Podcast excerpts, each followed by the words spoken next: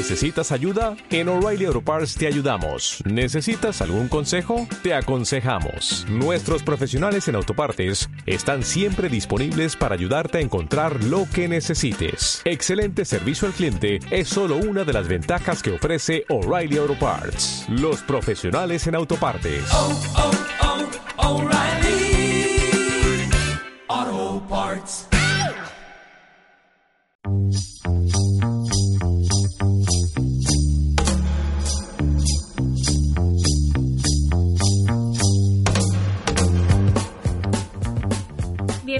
Y bienvenidos a un podcast más de la Claqueta Metálica, el podcast de cine y series donde analizamos los estrenos y las noticias de la semana, aunque esta semana solo va a ir de estrenos ah, y ahora explicaremos por qué. Lo que sí que tenemos claro es que a mi derecha está Sergio. Hola Sergio. Hola Miriam. Preparado un día más en veranito con el calor que hace. Con calorcito, pero bueno, por lo menos con estrenos guays. Bueno, muy bien. Y también tenemos claro que a mi izquierda está Alex, ¿no? Hola Alex. Hola, buenas tardes. ¿Qué, qué haces aquí? Pregunto. Esa, es la pregunta que me hago yo cada dos semanas. ¿Qué coño hago aquí? Bueno, Pero bueno, hoy como no hay noticias, estaré incluso más desactualizado, así que perfecto. perfecto. Tu labor está hecha. Sí, que os he comentado que no va a haber noticias porque estamos en verano y parece que todo el mundo está de vacaciones. No ocurren sucesos. Hasta Twitter se silencia, ¿sabes? Le ponen... Sí, ya hasta que no empiece la carrera del Oscar y empiecen los festivales y toda la pesca y por septiembre va a haber poca cosa. Volverá a empezar otra vez, ya lo dice la canción del corte inglés. En septiembre se volverán con noticias y nosotros además con actualidad porque cambiaremos el podcast. Hasta ahí puedo leer, ¿verdad? Pero bueno, vamos a ir ya directamente a los estrenos, porque además vamos a hacer, esta vez en vez de la pausa como siempre, vamos a hablar primero de las películas que hay en cartelera y los estrenos que ha habido, y luego vamos a irnos a las plataformas digitales, la segunda parte, y hablar de Netflix, HBO y, y la buena mandanga. Todo una excusa para poner entre medias la canción de una de las mejores series de los últimos tiempos Qué- qué que os vamos a presentar aquí en exclusiva. Pero, bueno, antes de... Aquí, no, aquí ya dejamos para, para dejar el, el Ah. clickbait, el podcast bait, lo dejamos ya. Muy bien, pues vamos a empezar con las películas, ¿vale? Y además vas a empezar tú, Sergio, porque eres la única persona en esta sala. Posiblemente en el mundo. En el mundo no, porque se ha vuelto a poner número uno este fin de semana y eso que no es un estreno y estamos hablando de Spider-Man Lejos de Casa. La, bueno, la nueva película de, de Tom Holland como Spider-Man. La segunda ya. Sí, y pues... ¿Habéis visto alguna película de Marvel? No, no, todas, menos esta. Vale, pues básicamente habéis visto esta. Porque Marvel lo ha vuelto a hacer. Y e- es de estas cosas que da rabia porque es que no tampoco la puedes poner mal realmente porque tampoco creo que esté mal, no es una mala película, pero es verdad que es que es muy más de lo mismo y sobre todo llega después de las dos de, de Vengadores, de Infinity War y de Endgame, ya como que sabe a menos una peli sin más, ¿no? En este caso pues tenemos la historia de, de Spider-Man situada después de los eventos de Endgame, que a estas alturas, si no lo sabéis, pues hijos, de, que den un premio por haber sobrevivido a los spoilers. No sé si sabías que en el tráiler de Spider-Man salía primero Tom Holland diciendo vais a ver el tráiler de Spider-Man, si no habéis visto Endgame, no veáis el tráiler. Hmm. Que digo yo, vamos a ver. La gente en Games se la ha visto tres o cuatro veces. Sería, Ya. si no lo has visto lo las siete veces reglamentarias, no puedes ver este tráiler, pero porque no eres fan real. Si, si no lo has visto, corre que tenemos que superar a Avatar y ya no sabemos cómo hacerlo. Ya. Pues bueno, cuéntame, perdona. Eh, el caso es que, bueno, pues vuelve y, y quiere unas merecidas vacaciones después de, de todo el ajetreo que ha tenido y pues aprovecha pues una excursión que va a tener con el colegio por Europa para, para ver un poco el mundo. ¿Qué ocurre? Que los problemas no se toman vacaciones y aunque él esté de excursión por ahí, pues una serie de desafortunadas desafortunados incidentes le obligarán a volver a ponerse el traje. Una cosa. O sea, ¿qué viajes hacen en Estados Unidos que son en Europa, no? En el instituto, no son los vuestros. Yo de fin de curso, y no es broma, me fui a San Sebastián dos días. Que además que ha- hacen la gracia de, de que van como en plan pobre, porque la- Ah, al, joder. al- al hotel al que vas chungo es como me da igual, tío, te has ido a otro puto continente, ¿sabes? Pero bueno, que el caso es que, bueno, eh, tiene una primera mitad que es un poco cine de instituto, muy de adolescentes y tal, que eh, siendo además en un viaje, parece que le intentan dar un estilo American Pie, un estilo súper salido, por citar a, Eurotrip. a- a los grandes referentes. Eso es Eurotrip. Eurotrip. Pero, ¿qué ocurre? Que como está hecho en modo Marvel, en modo todas las bromas súper blanquitas y súper mm, sositas, lo que te acaba quedando es una serie de Disney Channel. O sea, es- le faltan las risas enlatadas para tener porque es el mismo tipo de humor, súper tontorrón. Y a mí personalmente, que además la de Homecoming sí que me hizo bastante gracia, me parece que aquí a nivel de humor ha pegado un bajón tremendo. Qué pena. Luego, en la segunda mitad, empieza lo que es la parte más de acción y ahí sí que la película repunta. Y sí que tiene varias escenas chulas, pero aún ya te digo, en general tampoco me parece tan tan bueno como para decir, pues ya está, pues sin más. Es una peli que, pues sí, te la ves y no está mal, pero me parece muy eso, pues Marvel con el piloto automático, que si ya de por sí se le nota cuando va con el piloto automático, ahora que acaba de tener dos películas eventazo y que acaba de batir récord y acaba tal, en esta se le nota que no están en absoluto preocupados por, por hacer algo novedoso, sino simplemente por intentar cuanto antes aterrizar después de lo que ha supuesto Vengadores Y intentar que, que todo vuelva rápido a, a la senda normal. Eso creo que lo hace bien. Creo que hace bien en elegir a Spider-Man, porque creo que claramente es el mejor personaje que tienen ahora mismo. Creo que Mm. Tom Holland lo hace muy bien. Y Sí. en general todo, todo el reparto, Zendaya, eh, eh, Jake. Jake Gyllenhaal también lo hace muy bien. Creo que en general todos están bien. Marisa Tomei, Y también, sale poco, pero está bien. Y, importante. y, Un Oscar. no, y, lo, y lo que hacen, la, tía. la idea que tienen para, re- para continuar, ¿no? Cómo, cómo explicar cómo ha quedado la Tierra después de tal, todo lo, lo hacen bien. Es verdad que creo que lo mejor que hace esta película es, pues eso, pues reconducir todo y dar pie a lo que va a ser el, el nuevo universo Marvel, ¿no? La nueva fase. Pero ya te digo, como al margen de eso, como película en sí, muy poquita cosa, muy flojita. Mal no, pero sosita. Dos comentarios. El primero es sobre Eurotrip. Que, ¿Os acordáis cuando se rollan los mellizos en la discoteca? Oh, sí, sí, sí, Ah, verdad, no. verdad, verdad. Ese es el primer comentario que me ha venido a la mente. Y el segundo es, ¿qué tal está Zendaya? Zendaya. Zendaya. Z- Zendaya. Es si es que pasa con, con todo, que es que da pena porque los personajes están muy bien, para mí están súper bien sacados. Creo que, que Tom Holland está muy bien como Spider-Man, me gusta mucho el estilo que le dan, a Jake Gyllenhaal también. Zendaya me encanta, me parece muy buena y la tenemos además ahora mismo en Euforia y entonces es lo que hace que todavía palidezca más esto, que la ves en Euforia, que yo entiendo que obviamente Euforia es drogas y sexo mansalva y eso no te lo van a poner. Un aplauso, por favor. Entiendo que, que estamos hablando de una de las mejores series. Otro inciso. Pero es que hay una euforia. Hay 20 segundos en los que he visto más penes que en toda mi vida. O sea, hay una escena en la que es un pene detrás de otro, ¿sabes? Y eso es euforia. Ahora, sigue sigue con Spider-Man después de esto, Tiene un ataque epiléptico. obviamente.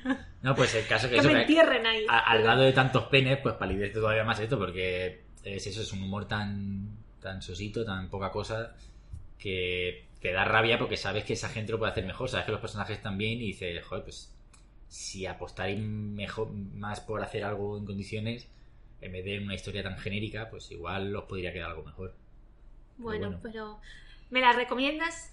¿Tengo que gastar yo mi dinero en esto? No, yo no la recomiendo. ¿No la recomiendas? Yo, o sea, si eres súper fan de Marvel, no si quieres cerrar el círculo, tienes que verlo. Claro, eso es lo que pienso yo. Sinceramente ni eso. Yo creo que si, si lo que quieres es cerrar el círculo, lo mejor es haberlo dejado cerrado con Endgame.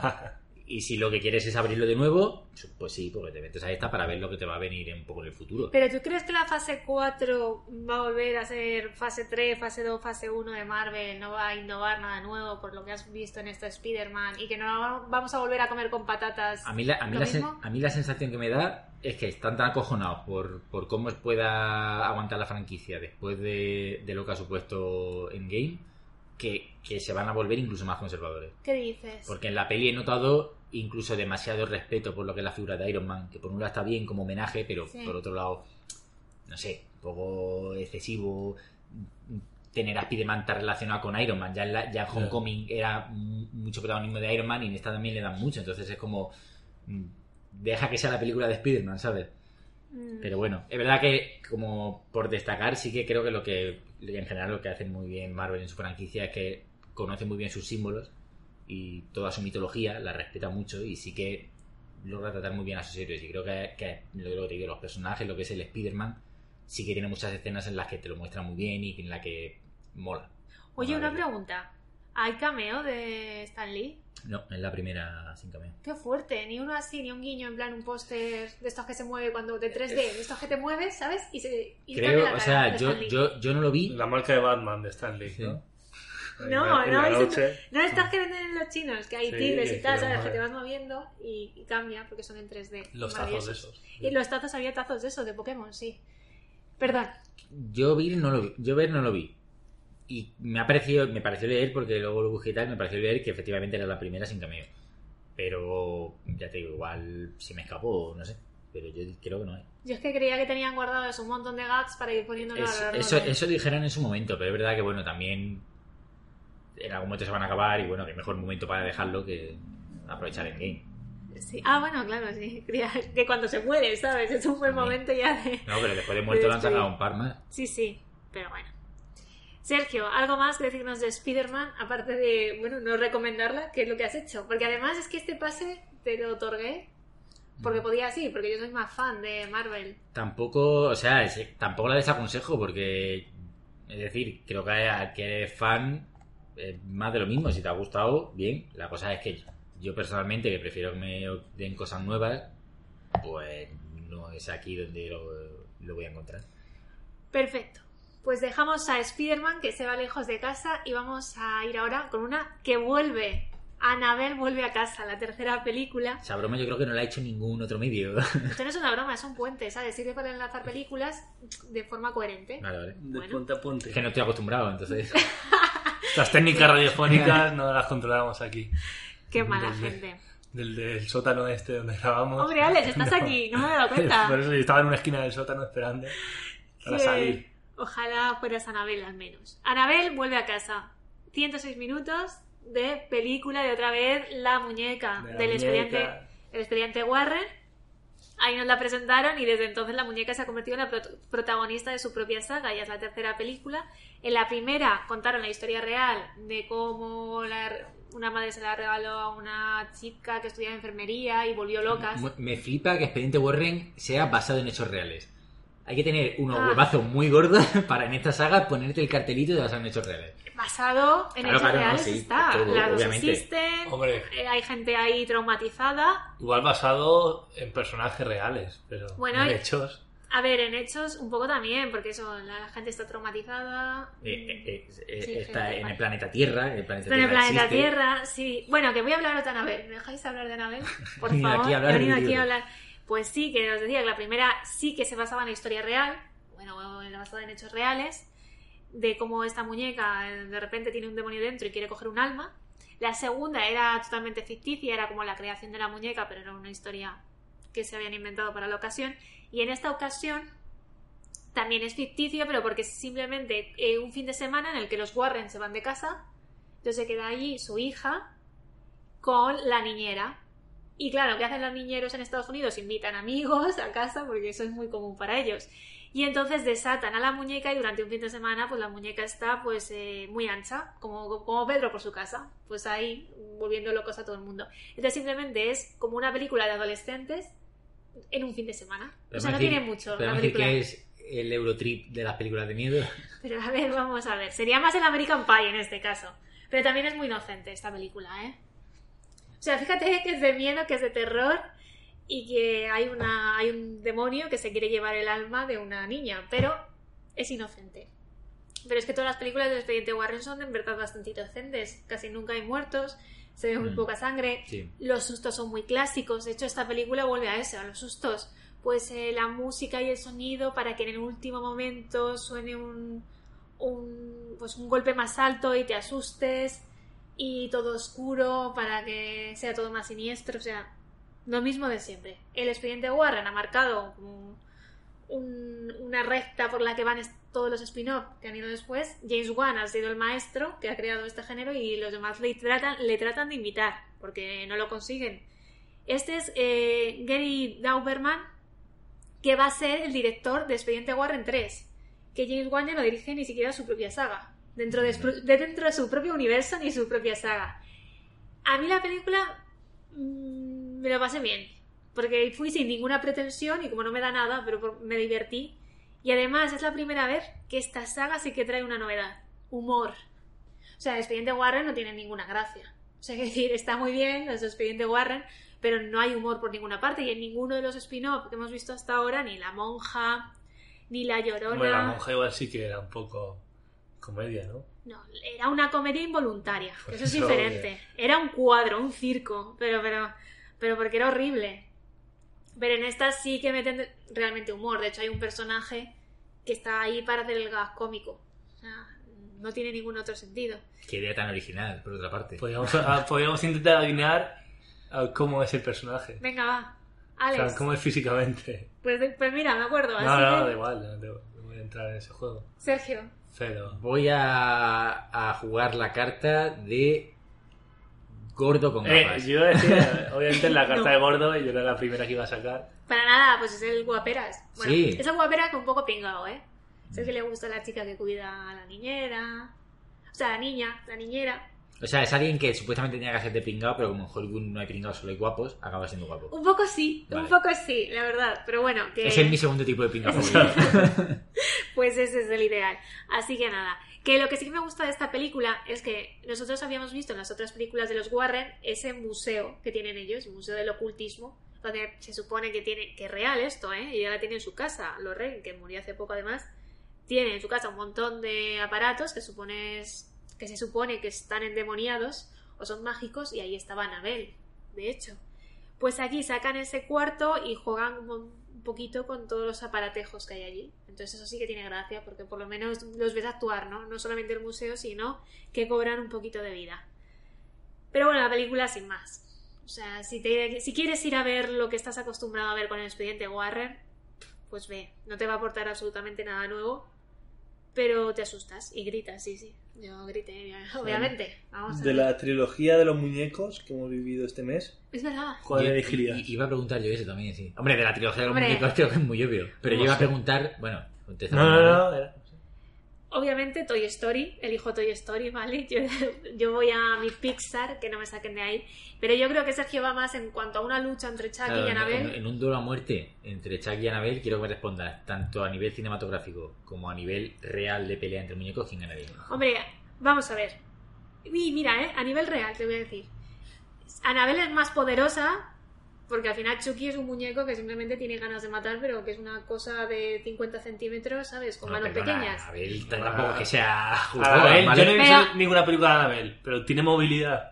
A ver, Annabelle no, solamente mueve el cuello y a veces está en posiciones raras. Pero tiene una cosa que se llama poder mm, de demonio. O sea, que mueve cosas, telequinesis, hace que la gente se convierta en demonio. Yo qué sé, ¿sabes? Vale, vale. O sea, hay un poder ahí, un poder que no es humano. Entonces, si fuera por poder, yo creo que Annabelle es más poderosa. Pero luego hay otra cosa. Y es que en las películas de los expedientes Warren, como ya hemos dicho, Annabelle, al final nunca muere nadie. Sin embargo, eh, Chucky, sí que hay alguno ahí que pasa por la batidora. Entonces, claro, estamos ahí, nos debatimos. Chucky tiene menos poder, pero es más asesino. Un empate. Y con respecto a en la película, ¿cuál es mejor? Yo me lo pasé mejor con Chucky. Yo personalmente, o sea, que no sé, me hizo más gracia. Annabelle es más clásico y Chucky es más gamberro. Y a mí pues me apetece ver ahora cosas más gamberras. Por eso tengo aquí a Alex. Mírale.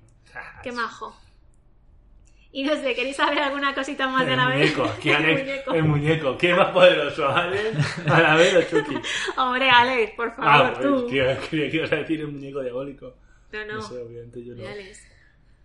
Eh, Sergio, ¿alguna pregunta más? sobre No, yo Annabelle? es- no, simplemente has estado repasando todos los spin-offs y me flipa eso, como el- al final con la tontería el universo Warren lleva ya 7 u 8 pelis. Sí, y además, bueno, ya os he dicho que el año que viene sale la de Warren 3. Y os voy a decir una cosa, yo creo que va a salir La Monja 2. Sí, sí, creo que ya estaba ya confirmado. Pero es que además ha sido la película que más recaudó de su primer fin de semana en España. Más que Annabelle incluso. La monja. Flipa. Joder. El otro día estaba mirando de, de- en un fin de semana.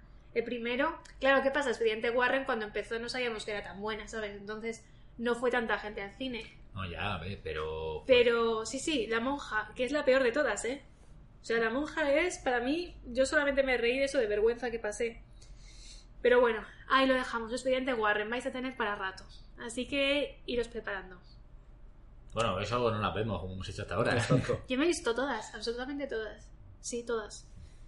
Bueno, pues nada, os dejo a vosotros con vuestros criterios y vamos a pasar de una película que da una película ficticia, aunque digan que está basada en hechos reales, que da miedo a una película real o basada en hechos reales de verdad que dan muchísimo miedo. Sí, un poquito mal el puente, pero ahora No, no, no, o sea, real. Real es lo que estoy viendo yo ahora mismo. ¿Qué estás viendo? La, no, la película. Ah, No, vamos a bien. hablar de la deseducación de Cameron Post. Así me gusta esa expresión. Sergio, ¿nos quieres hablar de ella? Ya que también la has visto por una vez, vamos a dejarle. Pues no sé si os acordáis, queridos oyentes, que hace no demasiado hablamos de una película cuyo título se me ha olvidado, pero tú me vas a reflejar. Voy. Boy Erased, Identidad Borrada, que era de un chaval al que metían en un, en un centro de reconversión para convertirse en heterosexual. Algo de eficacia demostrada y perfectamente aceptable, por supuesto, como todos sabemos. Pues en este caso nos cuenta la historia de una historia similar, pero en este caso de una mujer, una adole- adolescente es, más o menos. Que en- es en su. Chloe Gre- eh, Grace Moretz. Ajá. Y pues eso, pues la, igual la meten en un centro de, de rehabilitación o de reconducción o Sí, como es se llame. que centro de terapia para reorientar la sexualidad de jóvenes homosexuales. Ahí se Tela. llama, tela. Conversión. A ti te voy a convertir. Centro de normal, conversión religiosa. Bueno, sigue. Campamento de verano. Campamento de... Eso. es lo típico, Campamento ¿no? Flippy. Eso es. Campamento flippy de reconversión de orientación Poco a sexual. poco nos hemos acercado a lo verdadero. Sí, a la- Tantas siglas una tantas secuela- palabras. Ojalá una secuela de Campamento Flippy que fuera Flippy reconvirtiendo homosexuales.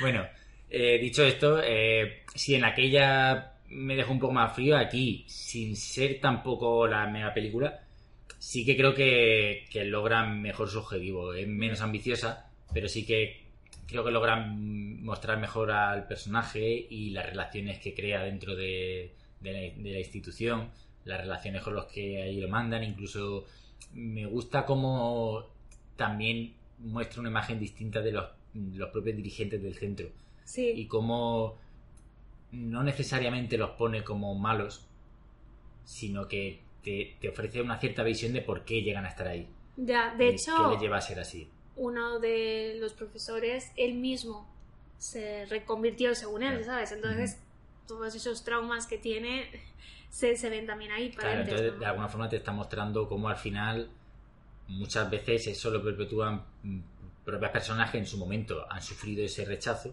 y les han reconvertido, entonces creen que eso es lo que hay que hacer. Creen que lo que están haciendo es el bien porque creen que a ellos les han curado. ¿sabes? Así de, de jodido, pero es lo que hay. Entonces te ofrece una visión más real también de, de la situación y eso creo que resulta también interesante. Es que también a mí, a mí la de Boy Erased lo que me pasó es que el director, que es el que hace el profesor de reconversión este, es como demasiado villano. Tiene demasiado protagonismo y es como...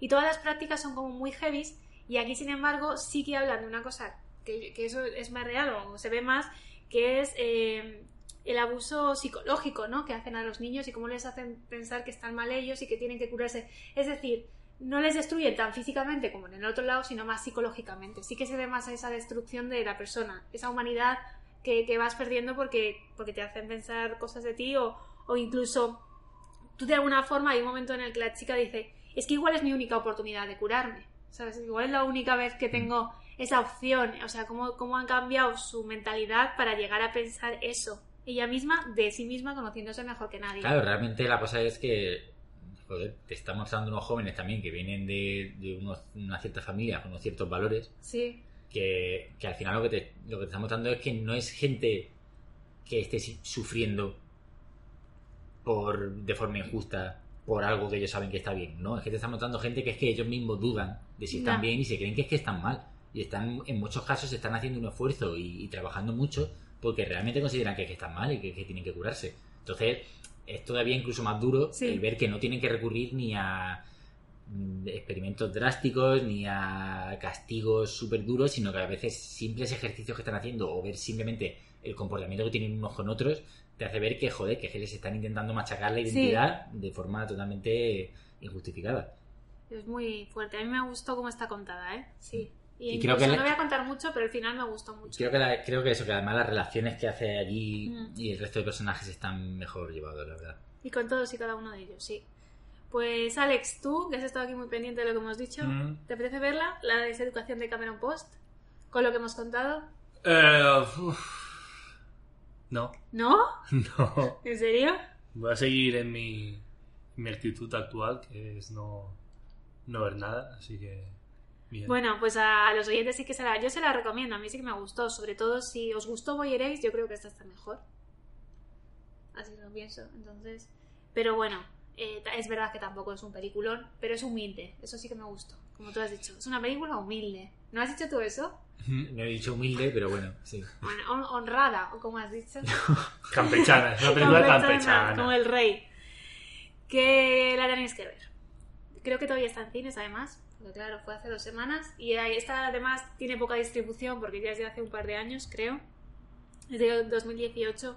Pero bueno, si tenéis la oportunidad, aunque sea luego en plataformas digitales, que seguro que Movistar llega dentro de poco, pues la, la echáis un ojo. Y ahora ya vamos a pasar a la eh, sección de las series. Y además vamos a pasar con una de las canciones favoritas de Sergio de todos los tiempos, ¿verdad? Sí, probablemente la que se ha convertido en mi canción favorita. ¿La quieres cantar antes? No. Bueno, pues entonces, como yo no me la sé, la ponemos.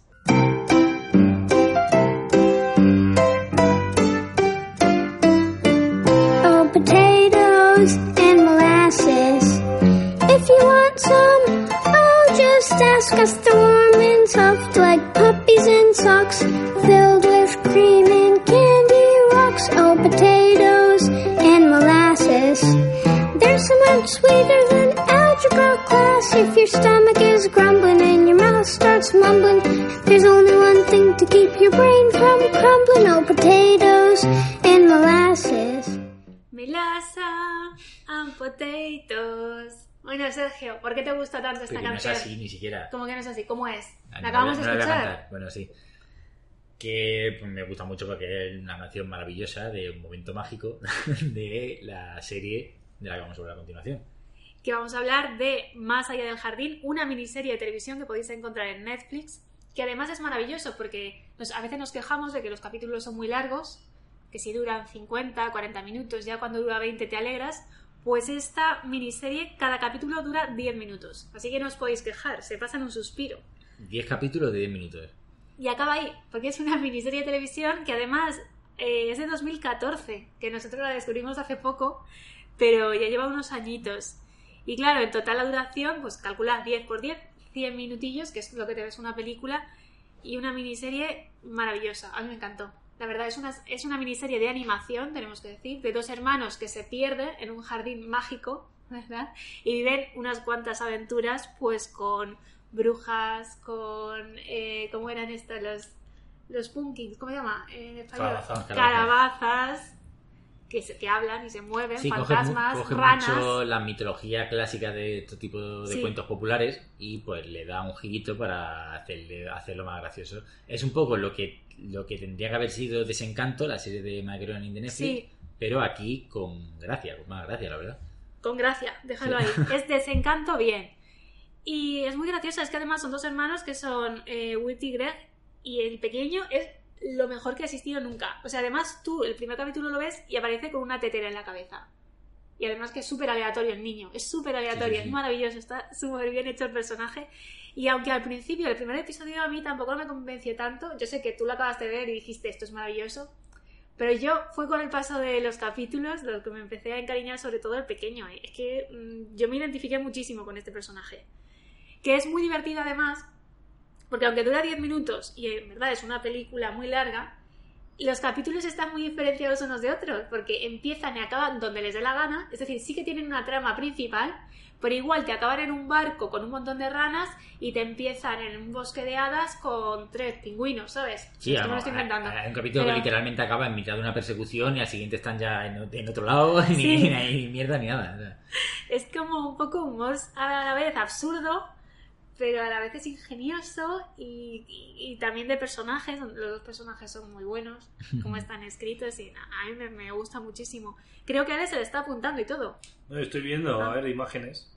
Que no. Los dibujos, hombre, están graciosos Sí, tampoco. simpático. no está bien. es más bien eso, eh, la acción, lo que a mí me encantó, y sobre todo el personaje del pequeño, que tiene una tetera en la cabeza.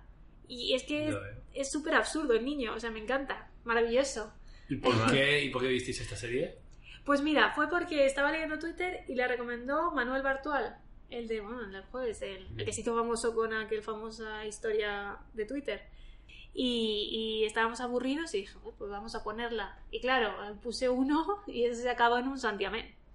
Maravillosa. O sea, más que. Claro, mola eso, encontrártela con cero expectativas. Claro. y lo que pues, parece una serie de dibujos tontorrona para niños y la verdad es que está bastante bien. No es que sea la mejor serie de todos los tiempos, pero que es muy simpática que te la ves, capítulo de 10 minutos, súper agradable, te echas una risa, los personajes muy graciosos. Y me sorprende cómo con la cantidad de mierdas que no para de promocionar Netflix Ya. tenga esto que es algo que puede ser tan apetecible, que puede gustar a tanta gente y que siendo 10 minutos puede llamar mucho a que la gente le dé por verlo y, y te cuesta encontrarlo, intentas buscarlo y te Sí. cuesta, tienes que navegar entre los ríos de mierda que tienen para llegar, ¿sabes? Sí, sí. Y además también es especial porque tiene muchas partes musicales. O sea, en todos los episodios que duran 10 minutos, pues hay dos o tres canciones. O sea, es como mi vida, ¿sabes, Alex? Aquí que yo cantando de repente. Pues esto, dos o tres Sí, canciones el, el personaje de la tetera en la cabeza claramente está inspirando en Miriam. Sí, sí. No, de verdad, yo nunca me he identificado tanto como con el hermano pequeño de este. Lo único que, que él me imagino que conseguirá mantener la tetera todo el rato en la cabeza, ¿no? Cosa que tú probablemente no podrías. Es verdad, A eh. ti, a ti al minuto se te habría caído. esa está mejor que yo. Es que tienes que verlo y luego decir si no soy yo, ¿vale? Que os la recomendamos, Más allá del jardín. En inglés, Over the Garden Wall. Sí, de hecho diría que va a poder ser verla en inglés. Ah, sí, bueno, claro. Porque tampoco vimos mucho en español, pero alguna vez que hemos escuchado un trozo de las voces, es verdad que las voces de los niños están bastante más graciosas en inglés. Sí. Yo he visto que uno es Wood. Uno- Eh, uno- a un personaje lo hace será, supongo, ¿no? Eh, pues, ay, no lo sé. No sé. Ale, me has pillado. No, pues no me sé. es que justo estaba buscándola y he visto eso. Pues puede ser, también es muy aleatorio el Ayahud. Así que puede ser, no lo creemos. Que tenéis que verla. Y ahora vamos a ir con Netflix, porque vamos de Netflix a Netflix. Esta así que no la conoce prácticamente nadie. Vamos a pasar a una de las series que ha visto muchísima gente, incluso Netflix, que nunca da datos, eh, ha dicho que es una de las más vistas. Estamos hablando de Así nos ven, otra miniserie, parece que están de moda, de cuatro capítulos en este caso, en el que encuentran la injusticia que sufrieron cinco niños en Harlem por una violación de la que fueron acusados, pero que ellos no habían cometido. Sergio, te voy a dejar a ti, te voy a dar la palabra para que me hables de esta miniserie. Oye, es que hoy vengo preparadísimo, ¿eh? Madre mía. Sí, se ha visto da- todo, ¿eh? Da gusto tenerme. El verano, que le pongo el yo las el pilas. prota. Eh, y Ah. lo más interesante de esta serie, obviamente, es cuánto dura. Hombre, ah, mira, Una hora más o menos cada capítulo. Una hora cada el- el capítulo. último un o poco sea, más. que pero- te da a elegir. Uh, ahora veremos, nada, después, después lo digo. Así nos ven. Pero está muy bien, ¿eh? Ahora que te cuente Sergio, pero de verdad que merece la pena. Sí, no, o sea, el, el cambio es totalmente drástico con el anterior en todos los sentidos posibles. Claro, de lo divertido y aleatorio a una casa real de hechos muy duros. De hecho, igual entre episodio y episodio te puedes ver uno de los otros para que se te queden un poco las ganas de cortarte las venas. Sí, no, es, es dura, ¿eh? Yo no... El último episodio tuvimos que esperar porque no podías verlo seguido porque te querías tirar por la ventana. Es eso, es, es la historia de, de unos jóvenes que simplemente pues mm, tuvieron, cometieron el error de estar en el momento equivocado, de hecho ni siquiera estar en el momento equivocado, Nada. sino que simplemente la policía necesitaba encontrar unos culpables para un caso Y ellos eran y, negros. y como, claro, pues eran negros que habían estado por la zona, más o menos cerca de la hora, y, y buscaron la forma de, de incriminarles como pudiera ser. Y, y la serie, o sea, la, la sensación de impotencia y de rabia que Mm. transmite, el, el ver cómo es- está ocurriendo todo y saber lo que va, porque te lo hueles, obviamente, esto va a pasar, pero, pero ver lo que está sucediendo es brutal, está muy bien hecha. Está muy bien estructurada porque además los cuatro capítulos tienen mucho sentido. No es gratuito que hayan decidido hacer cuatro. No, no. A cada uno tiene claramente una temática y un objetivo que logra cumplir a la perfección. Y, y ya te digo, o sea, es, es, una serie de la que no hay mucho más que decir, salvo que verla, porque es de las que para, para verla y, y quedarte impresionado con, joder, lo, lo duro que es y, y lo bien que te están sabiendo transmitir todo eso. Y lo injusto que es todo, ¿no? Sobre todo para esos niños, que lo- luego además los ves a ellos en la realidad te va poniendo luego un poquito la historia de cada uno de ellos, porque al final no es ficción y es muy duro ver lo que vivieron durante todos esos años en los que estuvieron prisioneros, ¿no? Por, por algo que no habían cometido. Es que además ellos se mantuvieron firmes. Y que eran niños, que eran eh, con 14, 15 años, solo había uno que era mayor de edad. Pero, pero muy duro pasar toda esa juventud en la cárcel por algo que no, no han No, hecho. Todo de ver cómo les trata la policía, Sí, sí. cómo, cómo, eh, aprovechan para intentar dejarle sin los padres, para intentar sacarle confesiones intentar grabarle cosas, ¿qué tal? Es brutal, la verdad. Por cierto, la directora es Ava DuVernay, que hizo la peor película de la historia de, de- no sé qué iba a decir, del mundo, que fue la de Un pliegue en el tiempo. O sea, la misma directora que ha hecho la peor película del mundo ha hecho una serie muy buena. Bueno, estas las cosas pasan. Pero es que es muy mala, ¿eh? La de pliegue en el tiempo. Es que me estaba acordando, qué mala es. Pero tiene Oprah. Entonces compensa con eso. Que, pero, pero que de verdad, Oprah ya, ¿cómo es? A Reed Witherspoon convertida en lechuga, me acuerdo. Y, y qué mal, eh, qué mala era esa peli, de lo peor que he visto en mi vida. Pues bueno, eh, esta serie parece ¿Dirías que que, ha, ha compensado con esta o aún, aún le guarda rencor? Yo le guardo mucho rencor. No, no, aquí lo hace muy bien, la verdad. Lo que tú decías, lo de cómo está estructurado cada capítulo, está genial planteada y luego también está muy bien dirigida, porque es muchos momentos de ver ese sufrimiento, esa impotencia de los niños y está muy bien transmitido en cada momento, Sí. tanto en el juicio como eh, cuando están retenidos, como cuando luego están con sus familias. Y, y muy bien dirigido los niños, porque es verdad que Sí. es, muy, es muy importante, es muy difícil tener a, a tantos niños y hacerles que actúen bien, pero es verdad que sin tener que hacerles decir gran cosa, sino simplemente con las miradas que tienen, con los gestos que ponen, es verdad que, es que se te rompe por dentro todo de, de verles a los pobres ahí. Te da mucha rabia, ¿eh? Yo creo que Mm. rabia. O sea, en general dices, qué asco todo, qué asco de la vida. Y, y- y te enfadas, enfadas. Es una de esas series que por la injusticia que vives te enfadas.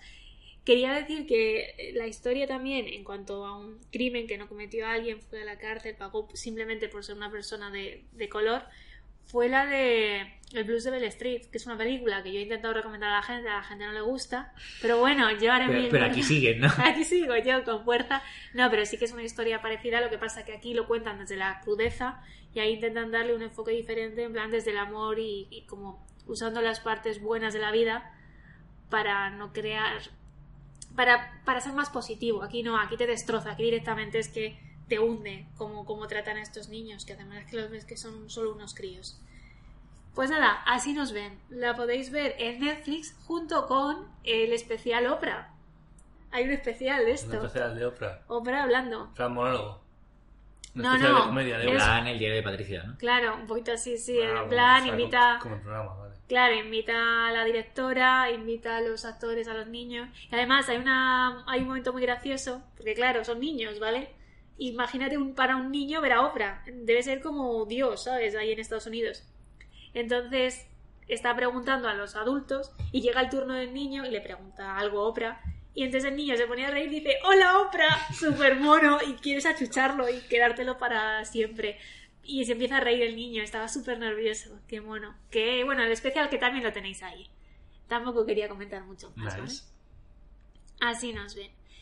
Y bueno, si estamos hablando de niños y de Netflix, no hay mejor serie para terminar este podcast que hablar de la tercera temporada de la serie estrella de esta plataforma digital, que es Stranger Things, con su tercera temporada. Bueno, pues vuelve la nostalgia, volvemos a Hawkins, vuelve Ahora en Eleven, 4K. Mike, que- bueno, lo tendrás tú. Ah, claro, tú tienes 4K en la tele nueva. Y qué mal, ¿eh? ¿Qué dices? No me gusta. ¿Por qué? Porque parece. El 4K es como cuando se graban telenovelas españolas. Como que se nota mucho lo falso de los decorados. O sea, tienen que meter más filtros. Y depende de cómo tengas configurada la tele, Sí, es sí, una mierda. igual es y depende de la tele, obviamente, claro. Pero eso también pasó cuando pasamos a las televisiones planas. A mí me pasaba, que yo lo veía como una telenovela todo. De las de tubo, Pero cuando pasas de también, las de tubo a claro, las pero planas. eso depende de cómo está configurado. Claro, por porque muchas, además, te vienen configuradas directamente en, en el modo bueno para ver los deportes. Pues para el fútbol, lo único Claro, que se veía bien, y claro. ese, ese modo es una mierda. Además, eso ya lo, ya lo advirtió Tom Cruise. ¿Y, y Para- cuándo, nos ha mentido Tom Cruise? Para Mission Impossible Fallout, que prepararais las teles, que las pusieras bien, porque si no se pierde se pierde la magia del cine. Pues oye, si en casa. Tom Cruise que lo haga Alberto, ¿no? En casa. No, sí, yo lo, yo lo puse, pero se ve que no. Que no te hicieron caso. No, Al día no, no, si siguiente. lo puse, no sé para ver qué. Pero ya está. Ya se, se reinició algo. A la mierda. Bueno, pues tú ve Stranger Things como quieras, ¿vale? De momento vamos a hablar de ella y luego la ves. Eh, que han vuelto los niños, estaba diciendo. Hemos vuelto a Hawkins, ha vuelto el Azotamentes, ha, eh, ha vuelto esa nostalgia, todas las referencias ochenteras, en las que destaca, por cierto, Terminator, que es una muy importante en esta nueva temporada. De hecho, hay un personaje que es Arnold Schwarzenegger joven. Ah, ¿Quieres decir algo? Ah, No, no, no, no, no, si, si es que yo he visto solo un episodio. No, es que estabas haciendo así. Ah, vale, no, estaba. Está- voy a explicarlo, estaba haciendo Alex como cortes con la mano y pensaba que decía que cortara y simplemente es que no me hacía ni caso y se aburría, entonces vamos a aceptarlo. Es que la culpa es tuya por hacerle caso a Alex. Perdón, igual pensé que quizás iba a decir algo interesante. Luego ya, es verdad, error mío, es Alex. Vuelta a la realidad. Claro. ¿Qué, qué os ha parecido esta nueva temporada? Que han sido 10 capítulos, ¿no? No, 8. Ocho. 8, ¿por qué digo yo 10? Es que me invento Pues ya no sé. los... Bueno, 8 capítulos en los que en verdad no ha pasado muchas cosas, por lo menos eso a mi, a mi parecer, sobre todo los primeros capítulos son muy introductorios en cuanto quieren ver a los niños haciendo cosas de niños, los amoríos, las relaciones, las hormonas, cómo van fluyendo. Y ya cuando se ponen en la acción, que es para mí en el episodio 4, eh, ahí sí que me gusta más, porque vuelve a ser lo que a mí me gusta de Stranger Things, que es esa aventura, ese clickbait constante, ¿no? Que quieres seguir viendo todo lo que ocurre porque no, no te quieres... No, puedes- no puedes llamar a todo clickbait. Ahí, clickbait, perdón, Cliffhanger, por ejemplo. cliffhanger. Vale, perfecto. Pero me, me parece bien llamar a. Pero- mí me parece bien llamar a todo clickbait, porque es como. Pero clickbait es porque estás Es tan de- ansioso que pulsas el de acelerar para verlo cuanto antes. Ya nos lo han metido en la cabeza y ya no se puede escapar del clickbait. Está en todas partes. Entonces ya. Hasta en el trabajo es. ¡Oh, clickbait! Qué no, bueno. no, hay que evitarlo. eh, olvidadme. Que lo que iba a contar. Esta temporada además se divide muchísimo, sobre todo al comienzo, como en grupos. En cada uno, pues eh, por una parte están los adultos, otra vez, por otra parte los novios, que es la cosa más aburrida que te, que te puedes echar en la cara. Que es como. Es que ni me acuerdo cómo se llaman. O sea, ¿cómo es? Eh, la chica y el chico. Son Sí, el hermano de Will Sí. y ¿Cómo se llama? la Nancy, hermana de Mike. Nancy, sí, Nancy y el otro. que no le importa a No nadie. sé, da eso la verdad es que son los peores. Bueno, sí. pues esos dos es que podían haberse ahorrado toda la trama. Pero bueno, luego por el otro lado están los niños y por el, en el último lugar están los mejores, que son Steve y Dustin, que además al se les une dos chicas que son Robin y Erika, la hermana de, de Lucas, y ese grupo de dos y luego cuatro son lo mejor que hay en esta nueva temporada. Y gracias a ellos me salvó sobre todo los primeros capítulos, que a mí me estaba costando más verla. Eh, Sergio, ¿a ti qué te ha parecido? Pues coincido bastante, la verdad. A mí, de hecho, me ha sorprendido ver en general la buena acogida que ha tenido. O sea, no me ha sorprendido porque, bueno, me ha gustado. Pero es verdad que, que se, ha, se ha recibido incluso mejor que la segunda en su día y a mí la segunda me pareció francamente mejor. Sobre todo porque en esta me ha pasado lo que nunca me había pasado en Stranger Things y lo que para mí era la señal de identidad de Stranger Things, que es que me parece una serie súper divertida Sí. que te enganchabas y te ponías a verla y te veías como si nada. Y aquí no, aquí es que me ha aburrido. Yo los tres primeros capítulos me aburrieron mucho. Ya. Luego repunta y creo que eh, eso va hacia arriba y que claramente los clímax se le dan muy bien a, a los hermanos Duffer hacerlos. Lo han demostrado las dos temporadas anteriores, que eran prácticamente ocho capítulos de clímax, y en este caso han hecho cinco, teniendo tres de previa, que para mi gusto tienen que lo, lo peor que tienen ellos es que creo que se les da muy mal rodar las relaciones. No me preguntes por qué, pero hasta ahora todo lo que han hecho de relaciones en la serie ha sido horrible. En la segunda temporada lo peor era claramente los dos, los dos novios. Y en esta, en estos tres primeros capítulos, tenías una de las historias que era los otra vez la pareja de los dos novios. Nancy y por otro lado los niños que también estaban medio con problemas de relaciones y tal. Y para mí esas dos tramas eran tirando a infumablillas. Bueno, y, Y yo, y yo habiendo visto solo uno, Ah, lo peor. No, el, el agente Hopper. Ah, el agente Eh, joven. por lo menos en el primer episodio. Está, es muy salvaje, estar- ¿no? Mm, No sé, y está como amargado por, por- pero amargado en plan parece de risa, no sé, es que no sé muy, Sí. muy mal, ¿eh? Está viviendo fumando en su habitación mientras es que parece eh, el niño en vez del padre, no sé, muy mal, muy mal. Está muy, muy, como muy brusco. O sea, a mí lo que me ha dado la impresión es que es como eso, que no que se ha dejado el papel de Hellboy, ¿sabes? Se lo ha transmitido a Stranger Things. Que sí, no me gustó a mí mucho él. Luego sí que mejora, pero como toda la Sí, serie, creo, ¿no? creo que lo, simplemente lo que en, en, en la primera temporada tenías un primer capítulo de cogerle cariño a los personajes mientras Sí. jugaban a dragones y mazmorras. En esta han sido tres capítulos de esos en los que encima no han, saque- no han sabido ni siquiera darle la gracia que podía Y ni han jugado a Dragones y Y Mazmorras. entonces al final, es lo que te digo, se hace la introducción a mí por lo menos se me hace bastante pesadilla. Luego creo que sí que eso, en cuanto coge velocidad, mm, vuelven a, a lo que es Stranger Things y ahí va como la seda. Y ya sí que te lo fumas como si nada. Sí, de todas formas, lo que pasa, bueno, han metido al enemigo, esto sí que lo puedo decir porque ya empieza en el primer capítulo, que el enemigo, aparte de las Zotamentes, obviamente, son los rusos. Eso está bien. Pero tampoco han metido muchas novedades con respecto al misterio. No ha habido mucho misterio esta temporada. No. O sea, que los rusos son los enemigos, eso lo saben desde, desde la Guerra Fría en Estados Unidos, desde antes, digamos. Pero no, me falta eso. No voy a decir clickbait porque me echáis de aquí ya, pero sí el misterio a mí es que me gustaba mucho ver qué pasaba. Y bueno, Eleven es verdad que también repunta, pero es- sí que me ha gustado ella. Will no, a Will o... No, Mike, Mike, perdón. Mike, ¿no? Se llama el novio, ¿ves? Ya ni me acuerdo cómo se llamaban los niños. Eh, Mike no me ha gustado nada tampoco. Nada de nada. Yo lo echaba de la serie. Así, Ah, sí. fuera, a la puta calle. Y al que. Ah, bueno, al que no han hecho ni caso, que sí que le quiero comentar, es al pobre Will. Que os acordáis que en la primera temporada el pobre pues se iba upside down. En la segunda se estaba volviendo loco porque la totalmente le tenía poseído. Y en esta directamente han pasado de él. Porque además, el pobre ha, ha crecido en este. O sea, si vosotros veis el primer capítulo y veis el último, el octavo, o sea, medidlo a través de Winona Ryder. Coger a la madre como, como moneda, ¿sabes que pones estas en la foto para ver el tamaño de las cosas en Wallapop? Pues ahí, ponéis a Winona Ryder. Es que me, me ha, re- me ha recordado al tío que, que sube, que, te- que puso un anuncio de Wallapop de, de su móvil y que como no podía, claro, decía, eh, si saco el móvil no puedo, no foto. puedo hacer la foto, entonces pone su mano diciendo es más o menos así de grande. Maravilloso. pues Winona Ryder en la mano. ¿no? Que Winona Ryder que, que medidla y ya veréis cómo, cómo crece el niño. De hecho, Sergio pensaba que Winona Ryder estaba de Claro, rodillas. eh, eh, hay un, en el último capítulo hay un momento que están frente a frente y yo creía que era que se había agachado ella, en plan que se había puesto de rodillas para hablar con el niño y no, es que el niño había crecido tres palmos en el último capítulo. Bueno, Alex, ¿vas a acabar de ver Stranger Things? ¿Podemos contar contigo para que finalices la serie? Segura, a ver, sí, seguramente. Hombre, a ver, por Dustin y Steve tienes que hacerlo, tío. Supongo Mm. que solo sea por ellos. Que además en el primer capítulo ni siquiera salen juntos. Y por la, No. hija, por la hija de Ethan Hawke.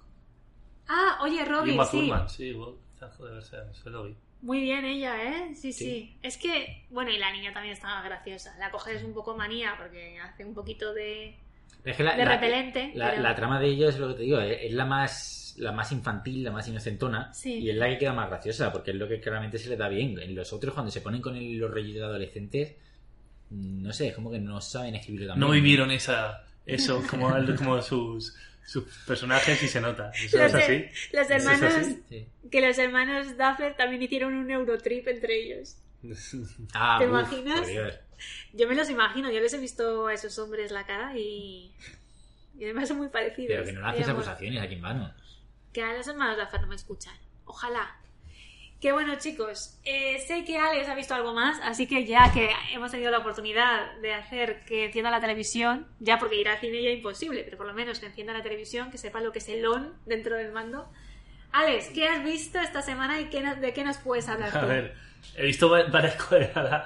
Te voy a trolear porque he visto varias cosas. ¿Sí? He visto Wimbledon, he visto Silverstone, he visto eh, Españoles por el Mundo Panamá. ¿Qué dices? ¿Por Sí, qué? pues estaba en la tele y lo vi. Muy bien, ¿eh? Panamá, la verdad es que ¿Sí? Hay que ir. solo por ver el canal, la verdad es que es espectacular. Pero, pero era repetido. Sí, sí, sí, la ¿Se repetido. sigue haciendo Español por el mundo? Yo creo que ya no. era, ¿eh? es que era bastante pronto para ser el fin de semana. Sí, eso es la segunda vuelta, si es que ya se han debido recorrer todo. Soy un señor mayor y me despierto pronto al fin de semana. ¿Qué dices? ¿Sí? Sí. Eso yo no te he conocido. ¿eh? Y... Vuelve a casa. No, es que aunque duerma poco, pero me despierto pronto. Y... ¿Qué más? Ah, sí, vi un poco de Years on Years. O... ¿Ah, sí? Vi los tres primeros. Sergio no ha creo. visto nada, pero Vale. maravillosa, que sí. Está bien, pero creo que le pasa lo mismo que a Stranger Things, de que al principio mandan los acontecimientos y después mandan los personajes. Y eso es una mierda. Pero bueno.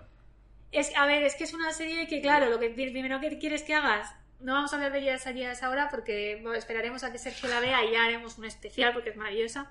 Pero sí que al principio te sitúan en la época actual, en 2019, entonces es como para que tú sepas que lo que estás viviendo es real, ¿sabes? Para que te identifiques más con la, con la época en la que están viviendo y los acontecimientos que luego vienen, que realmente te den ese temor a que puede ocurrir. Entonces yo sí que entiendo por qué empiezan por ahí. No, no, sí, me parece. Y luego a los personajes les coges cariño, les coges... Ya, pero de- eso yo ira, preferiría, hubiera preferido que siguieran con los acontecimientos y ampliar un poco más. No, no fuera aquí Star Wars, de la familia Skywalker. Es la familia y ya Skywalker está, que, esto, ¿eh? que ellos les pasa de todo y tal.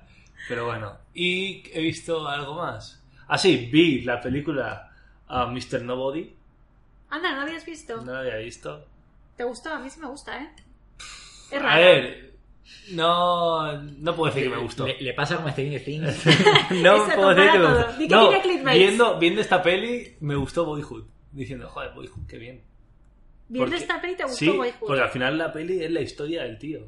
Y es que no me interesaba una mierda, Pero, a ver, la verdad. O sea, estaba viéndola con José y me decía, no, pero ahora verás, a ver cuál, cuál de las historias es la real. Es que me da igual cuál sea la real. La verdad es que en la peli no me, no, no sé, no entré en la peli. Me da igual, porque es- va de que un tío cuenta sus posibles vidas. De, sí. y bueno, se alguna- llama Las posibles vidas de Mr. Nobody. Pues, eh, maravilloso nombre. Sea, y, y es que me da igual, en serio, me da igual cuál fuera la real. O sea, estaba, ya me- me- se me hizo larga. Y Con que hubiese contado una te valía, ¿no? sí, pero. Y la ¿y qué más? Ah, sí, bueno, y vi el. El Gilito. Lo que veníamos a ¿Cómo ver se aquí. llama? No Por cierto, hablando, es que que hemos me es dicho... imposible recordar el nombre. El, El pionero. Ah, Iba a decir el primogénito, pero no. El pionero. Que antes de hablar del pionero, ya que está hablado, Wimbledon. ¿Qué te pareció la victoria de frente a De- Federer de de Djokovic. Me gustó porque hay mucho odio eh, contra, contra Djokovic. Comió Pobre hierba. hombre. Sí, sí, sí. Se comió hierba, yo es lo único que Pobre sé. hombre. No, un poco para, para parece. desafiar un poco. Es que hay demasiado partidismo. O sea, ¿Sí? Federer ahí es muy querido. Bueno, bueno, Y pues nada. nada. Y, y eso, y el pionero. Pues el Pionero. pionero, a ver. Que es la serie documental que podéis ver en HBO ya los dos primeros episodios sobre Jesús Gil Gil. Gil y Gil. Yo, a ver, este hombre lo respeto Sí, sí. porque fue presidente de mi equipo. Es que qué desgracia, es que además de ser Alex, eres del de mejor equipo que se puede ade- Además de ser Ale- Luego dirán que Dios no castiga a los O sea, tu existencia ya es un trauma, imagínate encima. Y nada, a ver. Es, es también episodio muy largo para ser documental. Uf, creo que demasiado largo. Y sobre todo este primero, que quiere contar mucho, se me hizo un poco largo. Y. Pero veo, bien, lo- veré los siguientes. Pero yo esperaba que fuera un poco más ficcionado.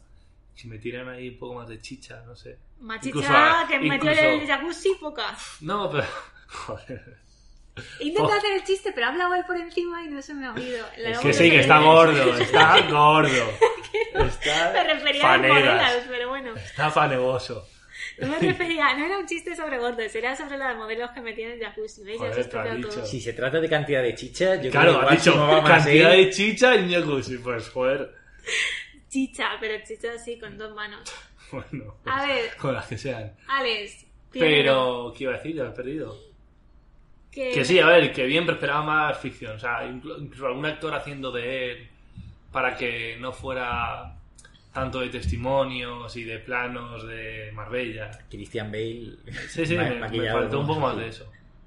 eh, Y los sinvergüenzas de los hijos me parecen maravillosos. O sea, ¿cómo poder defender a un desgraciado como tu padre? Oh, eh, Pero- eh, eh, los dueños de tu equipo, llámalos por su nombre. No, bueno, sí, es así. Es pero así, bueno. joder, qué duro. Un Eh, fascineroso, eso.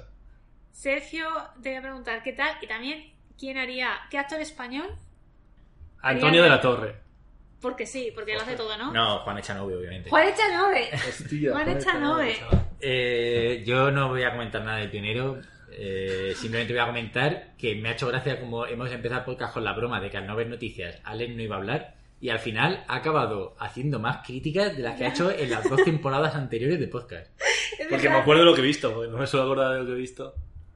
Y me ha pasado. que, oye, una cosa, hemos hablado así del pionero, yo simplemente voy a decir que, bueno, es verdad que mete muchísimas cosas en el primer episodio y que me sobra el resto, o sea, seguramente luego sea súper interesante, pero es como que todo lo que yo ya sabía de Jesús Gil Gil lo cuenta aquí. Cuando fue a la cárcel, cómo fue el alcalde de Marbella o del Atlético de Madrid, es que los hijos hablando, los hijos defendiéndole, cómo Sí. era con la relación con su madre, cómo era el de pequeño, cómo era el de mayor, de verdad que te queda. Igual quedan muchísimas cosas que no conocemos y ahora llega la segunda parte de Sí, Jesús igual Gil van súper al detalle ahora en Claro. cada uno de estos temas, pero uff. pero es que es como que ya me ha No. contado todo. Me quedé, yo me quedé con la sensación de que podía acaba- haber acabado ahí el documental con el primer episodio. Y, y digo, es que, ¿qué más? ¿Qué más? Bueno, ahora que ver cómo sigue. Me faltaron las imágenes de, de cuando pegó al presidente del Compostela. Ay, yo es que eso ya lo vi muchas veces en Twitter. Por eso, Entonces eso puedo lo, verlo, lo así que- necesito ver. Muy bien, pues lo pondremos. Un fanfiction de eso. Que hablando, que si habéis hablado de un documental, yo también puedo, Sergio. Pero a ver, claro, ¿sabes qué pasa? Que hoy, como ella no ha hablado tanto, Ah. porque tú has hablado mucho y yo he hablado más de lo normal, está la pues aquí. necesita ese, No. eso- ese monólogo, ¿no? Venga, va, Estáis engañados. es tu momento. Esto no es porque no he hablado, O sea, no sino podido por- cantar bien. Eso es, sino porque no he cantado. Sí has cantado, Has cantado, pero, pero bueno. bueno. Que has cantado una cosa que por lo visto no era lo que pretendía que iba a ser. He can- Como siempre, vamos, pero... Bueno, pues se vuelve a cantar. Y deja de hacer ruidos en la mesa. Se vuelve a cantar, ¿vale? Voy a empezar y yo digo esto. Yo soy la ficha roja, yo soy la ficha azul, Ay, yo soy la ficha verde. ¿Quién diablos eres tú? Me estoy planteando hacer la que hago mis sobrinos de darles un mando apagado y decirles que estamos jugando en cooperativo cuando me la estoy jugando yo, pero con un micro apagado y el podcast. Sí, sí, está grabando, tú habla. No, pero de verdad, esta es una de las canciones del grupo español Parchís, que ha sacado ahora en Netflix también el documental. Y si Alex puede hablar del pionero, yo puedo hablar de este grupo que conocía a todo el mundo en la época de los 80. Así que nada, cinco niños a los que cogieron de muy pequeñitos, los explotaron, los llevaron a las Américas a hacer la ruta y, y cuenta un poquito la historia de ellos, cómo fue eh, esa experiencia, que en verdad estaban pues sin un tutor, como salvajes por los hoteles de cinco estrellas.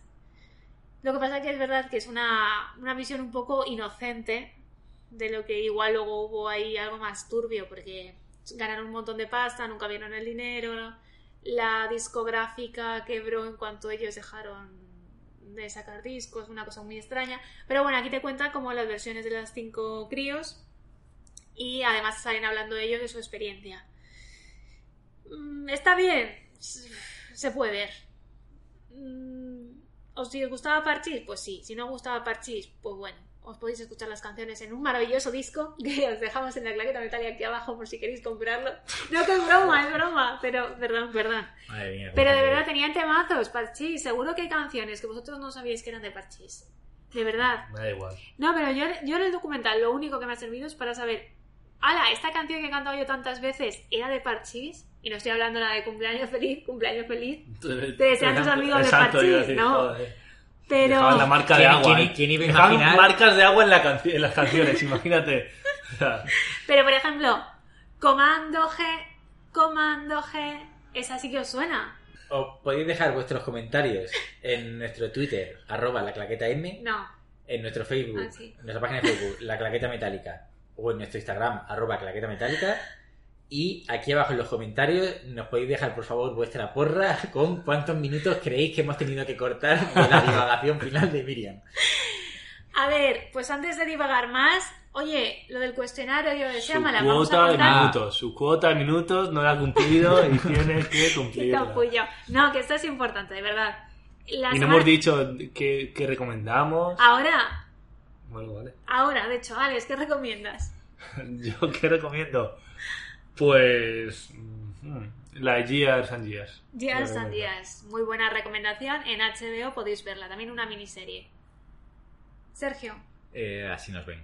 así nos ven, otra miniserie, Netflix. Estáis aquí haciendo la competencia. Si os pegáis, mm, sabremos quién gana, plata- qué plataforma digital gana en España. ¿Vale? ¿Y yo qué recomiendo? Pues espérate. O sea que no me lo he preparado, la verdad. No sé. Venía ahora, Si menos no mal que venía. ah, no, sí, sí. Co- cortar 20 minutos es lo mismo que 22, tampoco. Lo digo por ti, Anabel, que ya se habla demasiado. Ahora, No, más allá del jardín. Over the Garden and Wall, la otra miniserie de Netflix de animación. Así que ya tenéis tres buenas series para ver este verano. No os vais a aburrir. Y ahora sí que sí voy a contar lo de Shyamalan. Y es que la semana que viene grabaremos el podcast especial Shyamalan. Eh, nos hemos visto todo lo que ha hecho. Ha sido un proceso bastante duro a veces, ¿verdad, Sergio? Y bueno, que os hemos dejado un cuestionario en la web si ponéis cuestionario Shyamalan, os aparece ahí la entrada y os pedimos que, cuál es la película que más os gusta, la que menos os gusta, si queréis dejar algún comentario sobre el director para que luego analicemos en el podcast, eh, a- cuál es vuestro camino favorito. Es un cuestionario sencillo y respondéis a lo que queráis. Podéis poner también eh, vuestro nombre o no, porque me han contestado con nombres muy raros, así que no, no tan raros, en plan Paquita Sala, JL, cosas así, de verdad, esto es cierto. Pero maravilloso. Así que si nos queréis poner vuestro nick, vuestro nombre o el que sea, pero por favor, si nos contestáis, pues eh, tendremos más contenido para el podcast. Y ahora sí que sí, ya me voy a despedir, ¿vale? Y os voy a despedir sobre todo a vosotros, Sergio y Alex. Que muchas gracias por habernos oído y nos vemos en el próximo programa. Hasta luego. adiós. Adiós.